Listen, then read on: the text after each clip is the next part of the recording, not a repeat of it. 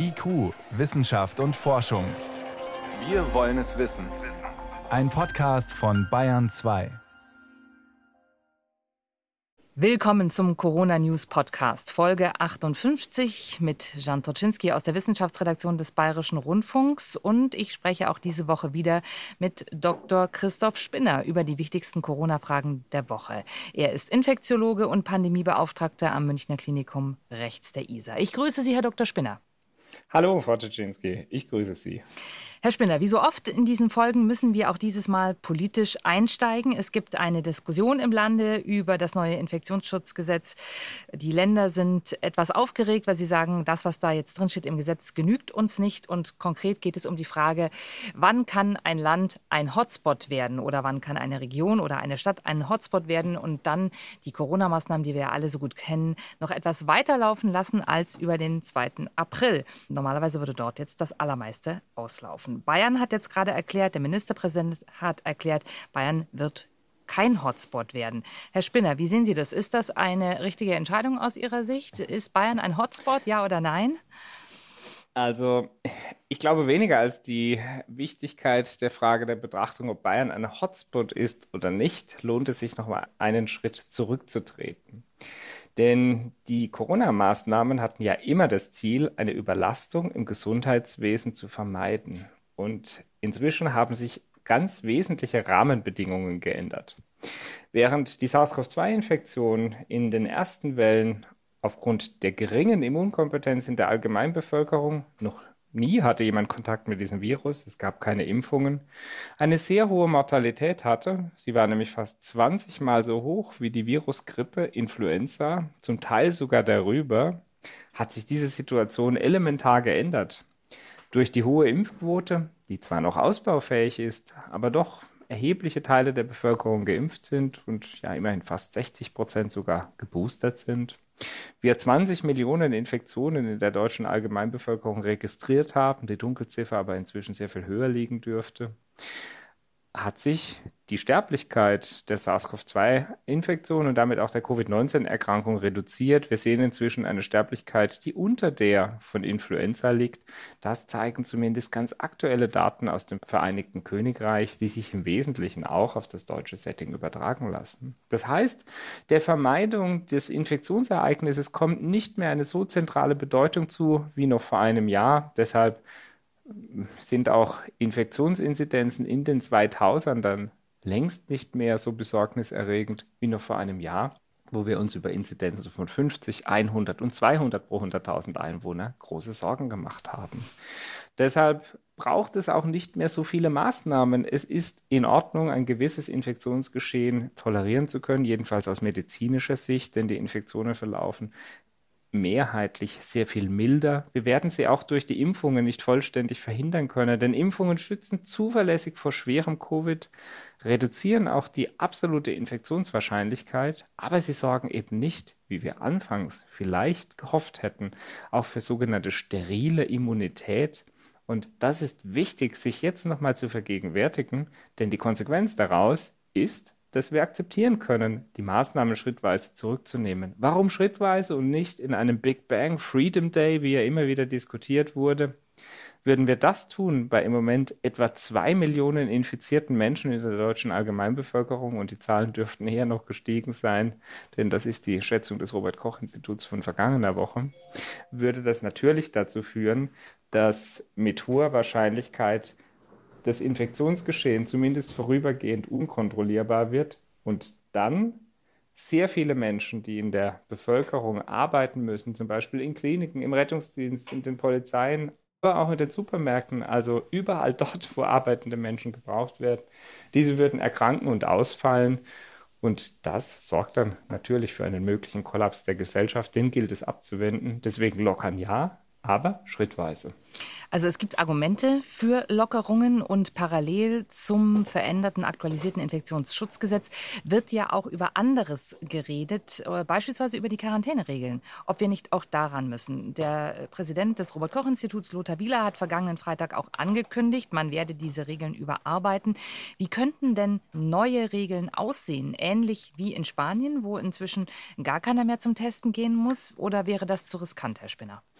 Aktuell wird nach meiner Kenntnis diskutiert, die Isolationszeit oder Quarantänezeit auf sieben Tage zu verkürzen, also in allen Fällen und nicht mehr mit der Möglichkeit der vorherigen Freitestung nach sieben Tagen für besonders kritische Infrastrukturberufe. Ich glaube, darüber kann man auch sprechen. Am Ende geht es auch um eine Risiko-Nutzen-Abwägung. Man wird vielleicht auch sehr nahe zu dem Punkt kommen, dass wir über Isolation und Quarantäne als Ganzes sprechen müssen. Denn natürlich übertragen sich Atemwegserkrankungen und natürlich sollen erkrankte Menschen nicht an der Gesellschaft teilnehmen. Das war übrigens auch vor Corona schon so, gilt für die echte Virusgrippe, aber auch für andere Atemwegserkrankungen. Aber ob wir wirklich diese strenge Isolation und Quarantäne aufrechterhalten können, wo wir gleichzeitig wissen, dass Impfungen keine wirklich sterile Immunität, sondern vor allem Schutz vor Covid-19 bringen, muss hinterfragt werden, auch vor dem Hintergrund, dass gelegentlicher Kontakt mit dem Virus zur deutlichen Stärkung der Immunkompetenz führt. Ist es also aus medizinischer Sicht oder wäre es aus medizinischer Sicht sogar vertretbar, darüber nachzudenken, dass wer gar keine Symptome hat, vollkommen asymptomatisch ist, sich auch nicht isolieren muss, so wie es jetzt auch in Spanien der Fall sein wird? Natürlich handelt es sich um eine aerosolübertragbare Atemwegserkrankung. Das heißt, Menschen, die trotz Infektion, sei sie symptomatisch oder asymptomatisch an der Gesellschaft teilnehmen, sind eine Infektionsquelle. Sie führen dazu, dass sich andere Menschen infizieren. Und das können wir aus medizinischer Sicht nur dann mit ja, geringem Risiko akzeptieren, wenn wir wissen, dass die Immunkompetenz im Allgemeinen, aber auch im Einzelnen hoch ist, also ausreichend geimpft und geboostert wurde. Aber wir kommen an den Punkt, wo die Sterblichkeit, also die Erkrankungsschwere, man benutzt dafür in der Infektionsepidemiologie gerne den Begriff der Case Fertility Rate, also sozusagen des Anteils tödlich ausgehender Fälle auf die Gesamtinfektionsfälle. Sie hat sich sehr viel verringert. Ich hatte es schon gesagt, 20-fach so hohe Sterblichkeit wie bei der Influenza zu Beginn der Pandemie jetzt deutlich niedrigere Sterblichkeit, zum Teil unter der Sterblichkeit der echten Virusgrippe. Und aus gesellschaftlicher Sicht müssen wir natürlich das Risiko-Nutzen-Verhältnis derartig einschränkender Maßnahmen wie Abstandsgebote, die Alltagsmaske, Isolation und Quarantäne mit Einschränkung der Bewegungsfreiheit immer wieder sehr kritisch prüfen. Und ich glaube, es lohnt sich jetzt, sich auch zu vergewissern, dass wir zwei Jahre sehr erfolgreich durch Abstand, Hygiene, Alltagsmaske die Ausbreitung des Virus verhindert haben. Impfstoffe entwickeln konnten, um so die Immunkompetenz in der allgemeinen Bevölkerung zu stärken, Therapieangebote, vor allem spezifische antivirale Therapieangebote für die Menschen zu entwickeln, die durch aktive Impfungen aufgrund von Immunschwäche nicht ausreichend gut geschützt werden. Und all dies zusammen hat dazu geführt, dass die Sterblichkeit sehr viel weiter zurückgegangen ist, auch die Erkrankungsschwere sehr viel weiter zurückgegangen ist und zurückgehen wird. Impfungen aber nicht so wirksam vor Infektionen schützen, wie wir uns zunächst erhofft hatten, aber sehr gut vor schweren Erkrankungen schützen. Und deshalb ist ein schrittweiser Rückbau der Maßnahmen aus meiner Sicht mehr als diskussionswürdig bei der echten Virusgrippe oder Erregern, anderen viralen Erregern der Lungenentzündungen gab es auch keine Isolation und Quarantäne. Und was die Kolleginnen und Kollegen in Spanien diskutieren, kann man auch bei uns diskutieren. Aber es ist dann mehr eine gesellschaftliche, denn medizinische Entscheidung. Wenn man möglichst vielen Menschen die Isolation ersparen möchte oder verkürzen möchte, wäre es aus medizinischer Sicht nochmal sinnvoll, genauer auf die PCR-Tests zu gucken. Zum einen eben die genauen Erregervarianten anzugeben oder auch nochmal über den CT-Wert zu reden, der ja in gewissem Rahmen angibt, wie infektiös jemand tatsächlich noch ist. Tatsächlich hilft uns das nicht weiter. Denn im Moment sehen wir positiv PCR-Testraten von um 60 Prozent je nachdem, bei uns im Haus liegt sie zwischen 50 und 60 Prozent. Das gilt für viele Teststellen. Das heißt, wir unterdetektieren einen ganz wesentlichen Teil der Infektionen. Man geht davon aus, dass so ungefähr zwischen 10 und 20 Prozent positiven Tests ungefähr alle Infektionen oder eine relevante Anzahl an Infektionen entdeckt würde. Das ist ja auch in Ordnung, denn es kommt heute eben nicht mehr darauf an, jede einzelne Infektionskette nachzuverfolgen. Dafür ist das Infektionsgeschehen längst viel zu diffus. Wir müssen uns darauf konzentrieren, Infektionsketten dort nachzuverfolgen, wo besonders empfindliche Personengruppen, zum Beispiel Immungeschwächte, Menschen mit Tumorerkrankungen in Kliniken, Altenheime behandelt werden. Vor allem dort, wo nicht ausreichend gut durch Impfungen geschützt werden kann. Jetzt zur Frage der PCR. Es gibt äh, verschiedene sogenannte Erreger-Direktnachweismethoden. Die Polymerase-Kettenreaktion gehört dazu. Man weist dabei Erbgut von Virus, hier SARS-CoV-2 nach. Und das sorgt entsprechend dafür, dass äh, man einen hochempfindlichen Erregernachweis durchführen kann. Es gibt sogenannte Realtime oder äh, quantitative PCR-Verfahren, die auch in der Lage sind, die Menge an nachgewiesenem Viruserbgut als indirekter Hinweis auf die Viruslast auszudrücken. Und das kann man dann als Kopien pro Milliliter oder technisch als Cycle Thresholds, also als ähm, Anteil der PCR-Zyklen, die benötigt werden, bis erstmals ein positives Signal auftritt, ausdrücken, was dann übersetzt werden kann in die Virusmenge.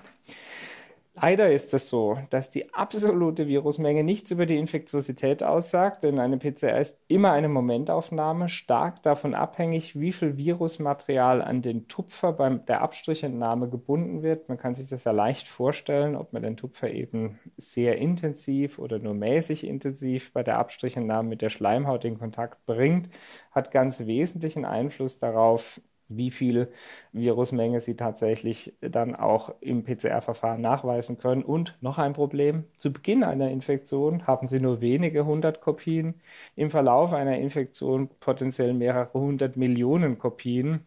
Diese Momentaufnahme ohne Kenntnis vorheriger und nachfolgender Werte sagt einem daher nichts über die Infektiosität aus. Und deshalb gibt es auch neben dem PCR-Nachweis zur Diagnosesicherung bis heute die sieben- bis zehntägige Isolations- und Quarantänepflicht, denn im Grunde gab es schon seit der ersten Welle aus England hervorragende Daten, die zeigen, dass unabhängig von der Höhe der Viruslast die Infektiosität vor allem im Laufe der Zeit abnimmt. Mhm. Das heißt also, Sie würden sagen, zum Beispiel einen empfindlicheren PCR-Test anzusetzen, um eben diesen CT-Wert genau zu kennen, das finden Sie gar nicht unbedingt sinnvoll. Das ist eigentlich ein Parameter unter vielen, aber er reicht eben alleine nicht aus. Die PCR-Verfahren sind ohnehin in der Regel quantitativ, also sogenannt hochsensitiv. Das klingt vielleicht für den Laien zunächst etwas missverständlich. Also empfindlich sind alle etablierten PCR-Methoden sehr gut. Sie weisen eine sehr, sehr hohe Testerkennungswahrscheinlichkeit auf, also die sogenannte Sensitivität. Die Kenntnis der Viruslast kann Medizinerinnen und Medizinern natürlich dabei helfen, das Stadium und auch die Schwere der Erkrankung einzuschätzen. Alleine für sich genommen ist sie allerdings kein Parameter, mit dem man wirklich zuverlässige Vorhersagen über die Infektiosität machen kann. Deswegen bleibt das am Ende mehr eine Frage der Laborkapazität und der zur Verfügung stehenden Testkapazitäten. Es ist ohnehin ein sehr kostenaufwendiges und ressourcenintensives Verfahren, PCR-Methoden Einsatz zu bringen. Und ich hatte es ja schon gesagt, die hohen Testraten mit 60 Prozent PCR-positiven Rate deuten darauf hin, dass längst ein ganz wesentlicher Teil der Infizierten gar nicht mehr zum PCR-Test geht, sondern vielleicht aufgrund Symptome mit positivem Antigentest dann mit sehr hoher Wahrscheinlichkeit von einer Infektion ausgehen kann und entsprechend gar keinen PCR-Test durchführt, wenn er nicht zu einer Risikogruppe gehört, aus meiner Sicht auch mehr als verständlich. Hm. Dann lassen Sie uns mal über die Versorgung der Corona-Patienten sprechen. Es gibt eine Arbeitsgruppe um den stellvertretenden Vorsitzenden des Sachverständigenrates Gesundheit, Matthias Schrappe. Dort wird jetzt gefordert, die Corona-Versorgung in die Routineversorgung zu integrieren und zum Beispiel sowas wie anlassloses Testen, wie es ja etwa in den Schulen gemacht wird, nicht mehr weiter zu verfolgen. Wie sehen sehen Sie den Ansatz, Herr Spinner?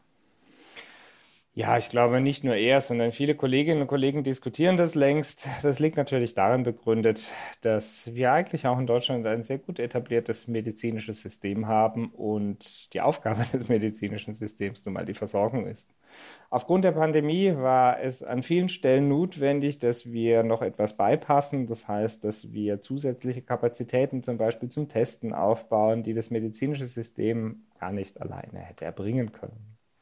Jetzt hatten wir ja zuvor darüber gesprochen, wie wir langsam Schritt für Schritt in den endemischen Zustand übergehen können. Ich hatte ja schon erwähnt, die Erkrankungsschwere und die Sterblichkeit ist wesentlich zurückgegangen. Das heißt, wir können lernen, mit ähm, SARS-CoV-2 umzugehen. Es ist sogar im Gegenteil hilfreich, dass ein gewisser Kontakt der Bevölkerung mit dem Virus die Immunantwort oder den Immunschutz in der Bevölkerung aufrechterhält.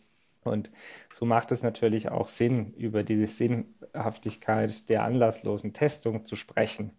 Es gibt vor allem im Kontext der anlasslosen Testung von Kindern ja sehr kontroverse Diskussionen. Auch bei Erwachsenen wird diskutiert. Ich glaube, das ist medizinisch auch gut nachvollziehbar, denn wenn es nicht mehr darum geht, Infektionsketten nachzuvollziehen, dann kann es auch nicht mehr darum gehen, anlassloses Testen von asymptomatischen Menschen durchzuführen. Wenn wir wissen, dass Covid-Impfungen vor allem vor der Covid-Erkrankung, aber nicht so sehr vor der SARS-CoV-2-Infektion schützen, und es ist mir nochmal wichtig hervorzuheben, natürlich senken sie die Wahrscheinlichkeit einer Infektion auch, aber eben lange nicht so gut, wie sie vor schwerer Erkrankung schützen, dann macht es auch keinen Sinn, anlassloses Testen durchzuführen und man muss es ja auch so ehrlich sagen, das anlasslose Testen kostet sehr viel Geld und Ressourcen. Hm. Ein Argument für die Lockerungen ist ja auch, dass es inzwischen Covid-Medikamente gibt. Die Frage ist aber natürlich, können diese Medikamente, Paxlovid ist eines davon, diese Infektionen, die wir jetzt vielleicht haben werden, durch die Lockerungen tatsächlich ja, ich sag mal, ausgleichen? Also können die entsprechend auch wirklich vor den schweren Verläufen dann schützen? Können wir damit eine Überlastung des Gesundheitssystems abfangen? Darauf ist meine Antwort ganz klar nein. Denn diese Medikamente eignen sich im Grunde nur für Menschen, die ein hohes Progressionsrisiko haben, also Risikogruppen schwerer Verläufe, insbesondere dann, wenn sie nicht durch Impfungen schützbar sind, weil zum Beispiel ihr Immunsystem erkrankt ist. Das bedeutet aber auch, diese Medikamente sind eben anders als die Impfung keine Game Changer im Kampf gegen Covid-19, aber sie können ein wichtiges zusätzliches Instrument für einzelne Patientinnen und Patienten sein. Zum Beispiel den stammzelltransplantierten Patienten, der trotz vier oder fünf Impfungen und hier hat die STIKO inzwischen für Menschen mit Immunschwäche längst individuelle Empfehlungen gemacht, die von den drei Impfungen der allgemeinen Bevölkerung abweichen. Für diesen Patienten könnte ein Medikament, wenn es früh genug, das heißt in der ersten Woche der Erkrankung eingesetzt wird, ein ganz wesentlicher Baustein sein, weil es eben doch zu über 80 Prozent die Wahrscheinlichkeit des Fortschreitens zu schwerem Covid verhindern kann. Gilt das auch für die Omikron-Variante oder ist da die Wirkung etwas anders? Das gilt im Grunde auch für die Omikron-Variante. Es gibt ja unterschiedliche antivirale Substanzen. Omikron zeichnet sich durch etwa 30 Veränderungen im Vergleich zum Wildtyp-Virus aus. Insbesondere die Mutationen im sogenannten Spike-Protein, also in der Oberfläche, machen es für die neutralisierenden Antikörper die als Ziel diese, das Oberflächenprotein Spike haben, besonders schwer. Und hier ist es tatsächlich so, dass einige der Präparate gar nicht mehr wirksam sind. Das hatten wir zuvor zwischen Alpha und Delta auch gesehen. Und manche der Präparate deutlich in der Wirkung vermindert sind. Das ist übrigens auch der Grund, weshalb alleinig Genesene häufig sehr viel schlechter geschützt sind als geimpft Genesene. Das Immunsystem braucht einfach auch gegen das gleiche Ziel unterschiedliche Werkzeuge, um effektiv arbeiten zu können. Hm. Aber es bleibt der Umstand, dass es eigentlich am besten ist, die Infektion, wenn es irgend geht, zu verhindern. Und da lassen Sie uns mal reden über einen Player, den wir kennen aus der Impfstoffentwicklung, AstraZeneca. Ein Impfstoff, der hierzulande durchaus äh, auch umstritten war oder diskutiert war, der jetzt auch gar nicht mehr verimpft wird. Aber das ist ein Pharmaunternehmen, was jetzt durch eine andere Entwicklung wieder auf sich aufmerksam gemacht hat. Es ist dort nämlich jetzt ein Medikament entwickelt worden zur Prävention, also zum Schutz vor Covid-19. Wie funktioniert das? Was wissen Sie darüber, Herr Spinner? Zunächst äh, will ich noch einmal hervorheben, was für eine enorme Wissens- und Schaffenskraft die gesamte medizinische Forschung im Kontext der Pandemie entfaltet hat. So wurden nicht nur in unter einem Jahr Impfstoffe entwickelt, gezielgerichtete Therapien, sondern jetzt sogar sogenannte passive Impfung, also vorbeugende Medikamente für Menschen, die man nicht durch aktive Impfungen schützen kann. Es handelt sich hierbei auch um eine monoklonale Antikörperkombination Tixagevimab-Zilgavimab, zwei Antikörper, die man aus dem Blut von Genesenen identifiziert hat und die sich im Labor als ausgesprochen wirksam zur Neutralisation der aktuell gängigen Varianten einschließlich Omikron erwiesen hatten. Und diese Kombination oder diese Antikörper wurden dann so verändert, dass sie in ihrer Halbwertszeit verlängert wurden. Sie wirken nämlich bis zu einem halben Jahr. Und das bedeutet, dass man sie intramuskulär gespritzt einsetzen kann, um SARS-CoV-2-Infektionen und vor allem Covid-19-Erkrankungen zu verhindern. Und hier zeigte sich in der Zulassungsstudie der Province Study eine Risikoreduktion von 77 Prozent, also etwa 80 Prozent Risikoreduktion einer Covid-19-Erkrankung bzw. SARS-CoV-2-Infektion. Also im Grunde eine mit Impfungen vergleichbare Wirksamkeit. Wermutstropfen wird dabei bleiben. Auch diese Antikörper setzen am Spike-Protein an. Das heißt, sie bieten keinen sicheren Schutz vor zukünftigen Varianten, aber können doch zumindest jetzt in der Hochinzidenzzeit ein wichtiger Baustein sein. Und wir setzen sie übrigens auch bei unserem Klinikum rechts der ISA der TU ein, zum Beispiel bei Menschen, die eine hämatologische Stammzelltransplantation bekommen oder die nach Organtransplantation und bis zu fünf Impfungen eben keinen ausreichenden Schutz entwickeln. Das wäre jetzt genau meine Anschlussfrage gewesen. Also für Menschen mit einem schwachen Immunsystem, einem nicht gut funktionierenden Immunsystem, ist das eigentlich eine, zumindest eine Möglichkeit, sich doch etwas besser zu schützen. Es ist ein zusätzlicher Baustein. Sie ersetzen aber die aktiven Impfungen nicht. Und wer immer die Möglichkeit hat, durch aktive Impfungen geschützt zu werden, der sollte diese Möglichkeit auch zunächst nutzen, denn diese aktiven Impfungen sind deutlich besser schützend als zumindest wahrscheinlich anhaltender schützend als andere Möglichkeiten. Und insofern würde ich durchaus immer erst empfehlen, die Möglichkeit der aktiven Schutzimpfung auszuschöpfen und wenn das nicht ausreicht, dann kann natürlich auch die äh, passive Impfung ein zusätzlicher Baustein sein. Worüber wir immer mal wieder im Verlauf der Pandemie gesprochen haben, ist, inwiefern können andere Erreger eine Corona-Infektion beeinflussen?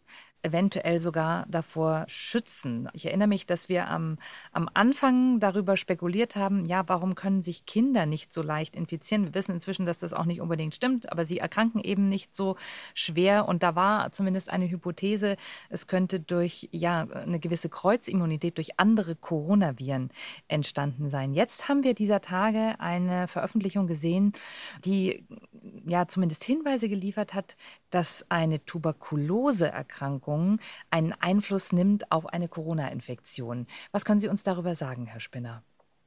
Ja, dabei handelt es sich um eine tierexperimentelle Studie, die sich im Tiermodell damit beschäftigt, ob Tuberkulose, Mycobacterium tuberculosis infizierte Tiere gleichzeitig mit SARS-CoV-2 infizierbar sind. Und stark vereinfacht gezeigt zeigt es sich, dass Tuberkulose-Infizierte im Wesentlichen kaum oder gar nicht SARS-CoV-2 infizierbar sind. Wohlgemerkt, es gilt für Tiere. Mäuse, wenn ähm, ich das, das richtig weiß. Ja?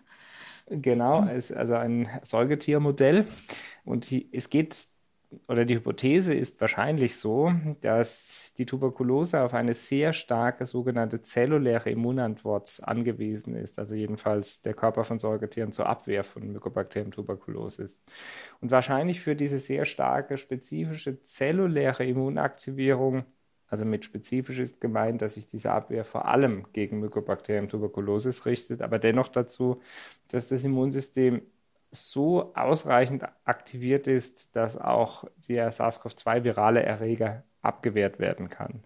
Es ist wahrscheinlich, dass dies auch im Menschen so gilt, denn tatsächlich sehen wir kaum Tuberkulose und SARS-CoV-2-Koinfektionen. Jetzt muss man einschränkend sagen, spielt bei uns auch keine Rolle, weil die Tuberkulose-Inzidenz mit 5 pro 100.000 in Deutschland sehr, sehr niedrig ist. Das heißt, die Wahrscheinlichkeit, dass wir so etwas zufällig sehen, ist eher gering.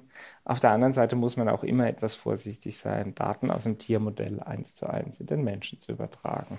Das äh, mit der Tuberkulose könnte sich aber ja auch ändern, denn äh, wir wissen, dass äh, zum Beispiel in der Bevölkerung der Ukraine die Tuberkulose viel, viel öfter auftritt. Und jetzt haben wir natürlich äh, viele Geflüchtete, die nach Deutschland gekommen sind. Das heißt, könnten wir da auch nochmal ja, Interaktionen sehen, eben zwischen diesen beiden Erregern?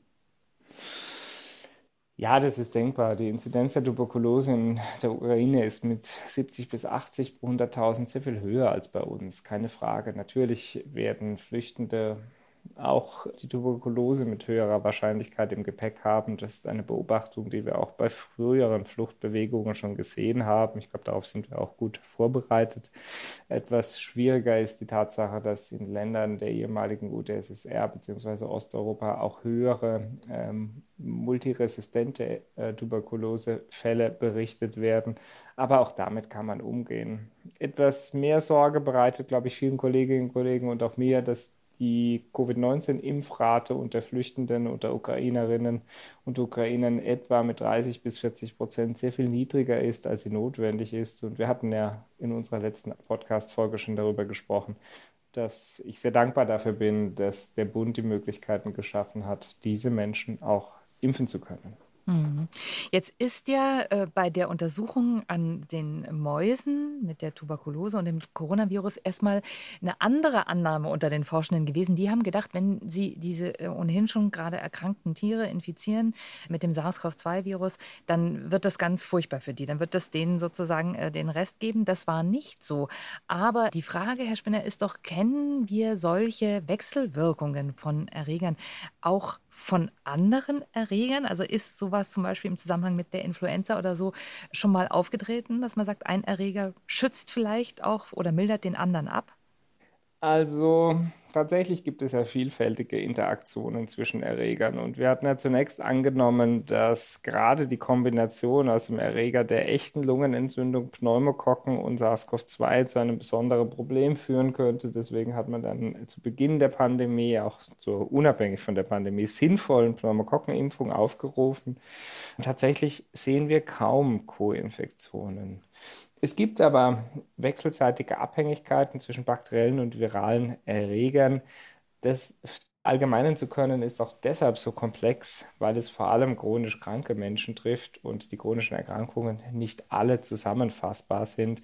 Also hierauf gibt es zumindest keine ganz pauschale Antwort der vordiskutierten tierexperimentellen Arbeit muss man zumindest sagen, es scheint so, dass SARS-CoV-2 Co-Infektionen gerade mit besonders kritischen Erregern, wie zum Beispiel der Mycobacterium tuberculosis-Infektion, aber auch den echten Lungenentzündungserregern nicht so häufig sind, wie wir uns zunächst möglicherweise ausgemalt oder erwartet hatten. Herr Spinner, dann danke ich Ihnen für die Antworten auf all die Fragen diese Woche. Wir sprechen uns in 14 Tagen wieder. Bis dahin, machen Sie es gut. Ich danke Ihnen, alles Gute und bis bald. Tschüss.